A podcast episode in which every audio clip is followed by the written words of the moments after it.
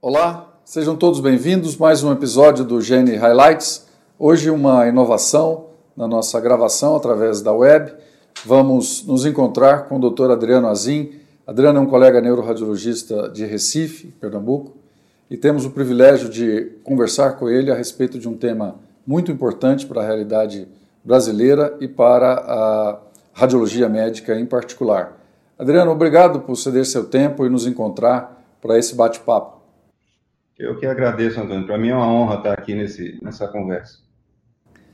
Adriano, o nosso tema hoje é Zika vírus, um tema que é muito importante para o Brasil e que você domina é, como poucos e poderá nos esclarecer vários desses pontos aí para a compreensão é, de toda a relevância desse, desse assunto.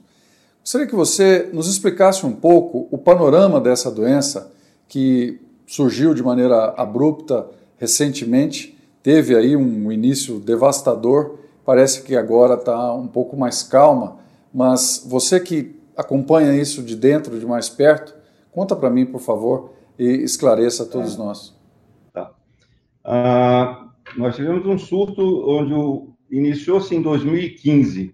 Ah, agosto, setembro de 2015, nós começamos a ver os primeiros casos e eles foram crescendo assim de forma progressiva, alcançaram um pico final de 2015, início de 2016. Ah, em 2017 foram vistos ainda alguns casos e mesmo agora em 2018. Mas devemos dizer o seguinte: boa parte dos casos vistos em 2017 foram de crianças nascidas em 2015 e 2016 que só foram diagnosticadas posteriormente. Então, casos, existem ainda casos novos. Eu tive recentemente, onde eu trabalho no IMIP, um caso no final de 2018, que me chamou a atenção como sendo muito sugestivo, e era, e foi confirmado como sendo um, um caso de, de Zika, né, de uma formação por Zika, da síndrome congênita do Zika. Mas eu diria que o surto, sem dúvida, que, que acabou, né, o próprio Ministério da Saúde, que tinha determinado um estado de emergência em 2016, revogou já em 2017, então nós claramente estamos fora do surto. Ah, existe um risco de virmos a ter um novo surto. Esse é um problema que nós é, é, sempre vamos ter que estar alertas para isso. Em conversas com epidemiologistas e com infectologistas, o que eles dizem é que cada infecção dessa ela tem um ciclo ah, ela pode se repetir dentro de uns três anos, quatro anos, nunca se sabe bem. Talvez nós não tenhamos a mesma condição que tivemos no, nesse surto eh, de 2015, que era uma população virgem sem exposição prévia a, a, ao vírus. Então, nós agora, boa parte da população está, se acredita, imunizada, né, por já ter sido infectada, mas no momento em que nós tivemos novamente uma população não exposta, aumenta o risco de, uma, de um novo surto. Interessante os esclarecimentos eh, epidemiológicos e até históricos aí desses, desses dados, mas você participou disso muito ativamente durante o período mais é, efervescente aí desse surto. Como é que foi exatamente o desenrolar das pesquisas que vocês fizeram em Pernambuco com esse tema? E, particularmente, o papel é, dos colegas médicos radiologistas, você e os demais, é, dentro é, dessas pesquisas? Tá. É, a gente naturalmente foi exposto a isso, né, porque os pediatras e neurologistas começaram a ver realmente um, um, um aumento fora da curva do número de, de crianças com microcefalia e encaminhar essas crianças para exames de imagem seja ultrassom, né? foi feito muito ultrassom transfontanela também, tomografia e ressonância. Então, nós estávamos na linha de frente, praticamente, né, da, da, da descrição da, das alterações que eram vistas, e para se chegar à conclusão que, de fato, está-se diante de, de, uma, de uma nova doença, de uma doença que não, não tinha sido, vamos dizer, é, descrita anteriormente, que era uma coisa nova. Não se enquadrava nas, nas as alterações vistas não se enquadravam na, no quadro das doenças já conhecidas, como CMV e nunca num montante, num volume tão grande como a gente viu, né? Então, alguns radiologistas, vamos dizer, participaram disso diretamente por estarem à frente ou trabalhando em serviços onde haviam grandes maternidades e que onde essas, para onde essas crianças eram encaminhadas. Eu posso falar muito do meu estado, né, que foi um dos que teve o maior, um dos maiores percentuais de, de, de crianças acometidas. Então, eu estava, tive, vivi isso diretamente, a doutora Fátima Aragão também acompanhou isso de perto, a doutora Alessandra Breiner também, e doutora Natasha Calheiros. Acho que essas são as pessoas aqui de Recife que eu me recordo, assim, tiveram muito de perto acompanhando esse problema. Eu não poderia deixar de citar uma neurologista também que está, a doutora Vanessa van der Linden. Essa é uma pessoa que, talvez seja uma das pessoas que mais entende desse assunto, realmente, entende também de radiologia, porque ela, da, da parte radiológica, porque ela acompanhou muito esses exames também, tá? E, e, como é que foi, como é que foi é, essa descrição é, da síndrome relacionada, congênita relacionada a Zika vírus e as manifestações neurológicas? Vocês publicaram alguns artigos é, sobre isso. Eu gostaria que você fizesse um, um apanhado desses artigos para que o nosso, o nosso público pudesse tomar pé aí desse, desse, desse conjunto de conhecimento que vocês acumularam. Tá. Tem alguns trabalhos assim que, que, descrevem séries de casos que são importantes para, vamos dizer, para se ter uma ideia geral dos achados. Um dos primeiros, uh, talvez um, um, dos primeiros trabalhos, sem dúvida, foi um em que eu participei juntamente com o Dr. Ruisman e o Dr. Poretti, lá de Baltimore, e, no caso, uma série de casos só de tomografias, né, 20 e poucos casos. logo em seguida, a doutora Fátima Aragão teve outro trabalho, uma série de casos semelhantes, mas aí já com imagens de ressonância, além de tomografia. Ah, e tem um outro trabalho também que pegou muitos casos ah, da Paraíba nesse trabalho, que foi um trabalho que saiu na Radiology, em que houve participação de pessoas, de, de, de médicos e cientistas da Paraíba, São Paulo, Rio de Janeiro também. Tá? Acho que esses são três trabalhos importantes que dão a visão geral do, do, do quadro radiológico da, da, da síndrome congênita do Zika, causada pelo Zika. Ah, dentre as alterações, Antônio, assim, ah, isso já está bem descrito e todos os trabalhos com algumas diferenças, mas todos se parecem.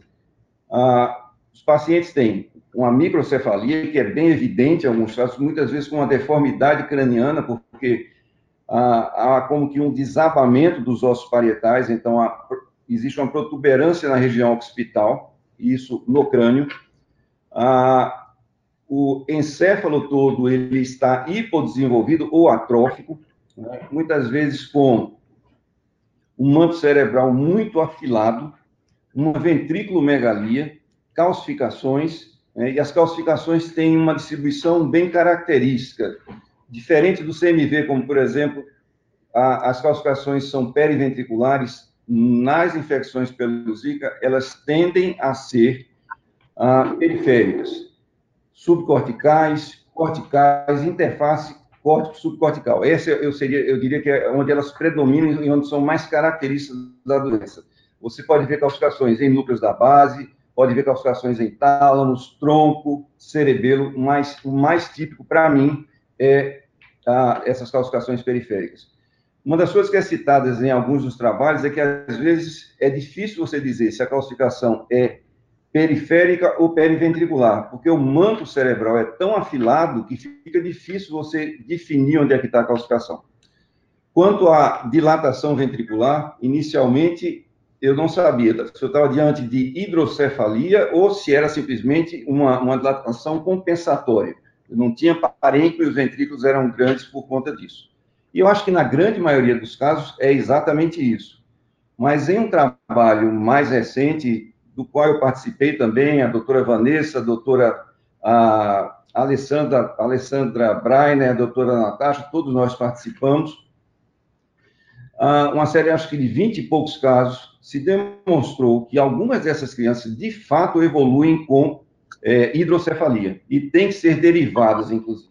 Então, em alguns dos casos, a criança tem microcefalia e a cabeça, o crânio vai crescendo e pode até ficar com um perímetro normal, mas não porque o encéfalo se desenvolveu, e sim por conta do, da hidrocefalia. Tá? Essa foi uma das coisas que a gente constatou. Uma outra coisa que chama atenção, muito claramente, é a má formação cortical. E essa também foi uma das dúvidas iniciais que eu, que eu tinha. Estava ah, diante de quê? De uma lisencefalia, porque muitas vezes você praticamente não vê nenhuma açucação, em muitos casos. Noutros, há uma simplificação, é muito variável isso. Mas seria tudo uma lisencefalia, poderia chamar de lisencefalia?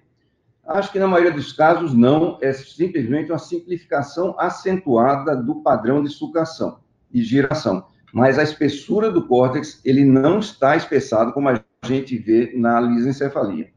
Há casos de, de, de polimicrogiria e de paquiria, mas pelo, na minha experiência, eles não constituem a maioria, realmente. A maioria seriam casos de simplificação da sucação e, e uma, com um córtex fino, um córtex afilado. Tá? Malformações da fossa posterior também não são todos os casos, mas são bem presentes, com hipoplasia do cerebelo e do tronco cerebral, e em alguns casos extremos, com um padrão bem semelhante ao que a gente vê no Dandy Walker.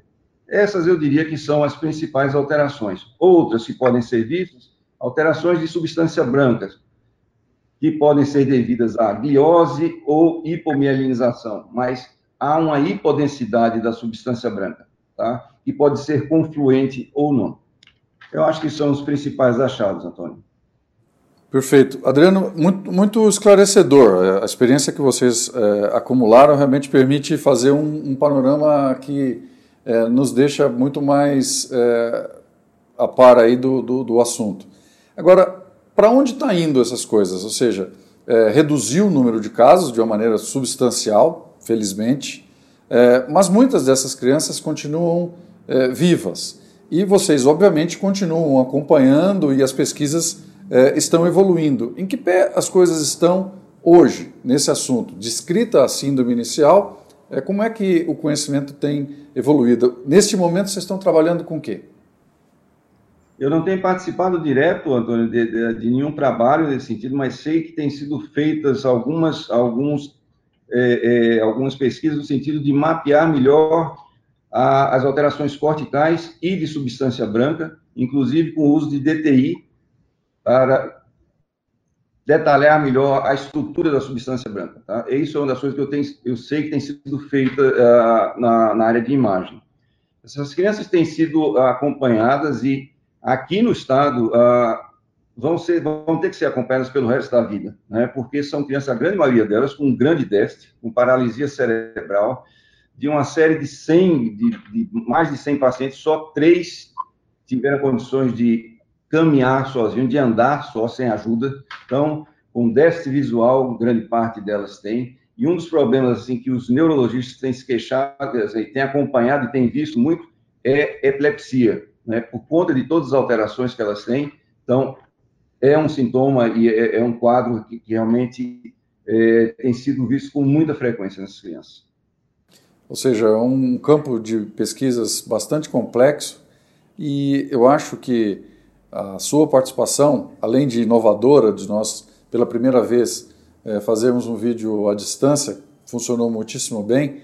Eu tenho que agradecer muito a você por essa é, esse bate-papo, essa conversa é, tão esclarecedora, de muita importância para todos, não apenas para quem vive em São Paulo, que realmente recebe viajantes ou imigrantes de diversas regiões do Brasil, inclusive de Recife, mas em todas as regiões do mundo. As pessoas viajam intensamente e essas é, neuroinfecções ou infecções emergentes têm importância é, nas diversas regiões do mundo e muitos desses pacientes é, acabam imigrando e vão para outras regiões e nós temos a obrigação de conhecer isso.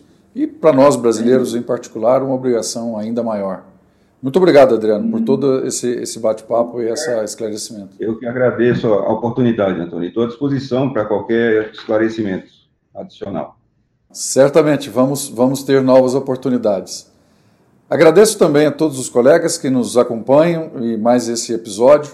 É, Inscrevam-se no nosso canal no YouTube, façam lá a sua é, é, sinalização de alerta com o, os novos conteúdos a serem carregados. Por favor, deixem lá suas curtidas, nesse conteúdo ou em outros e nos envie suas sugestões e as perguntas ao Dr. Adriano, que as responderá com, com muito prazer, tenho certeza, eh, todas elas. Muito obrigado e até o nosso próximo episódio.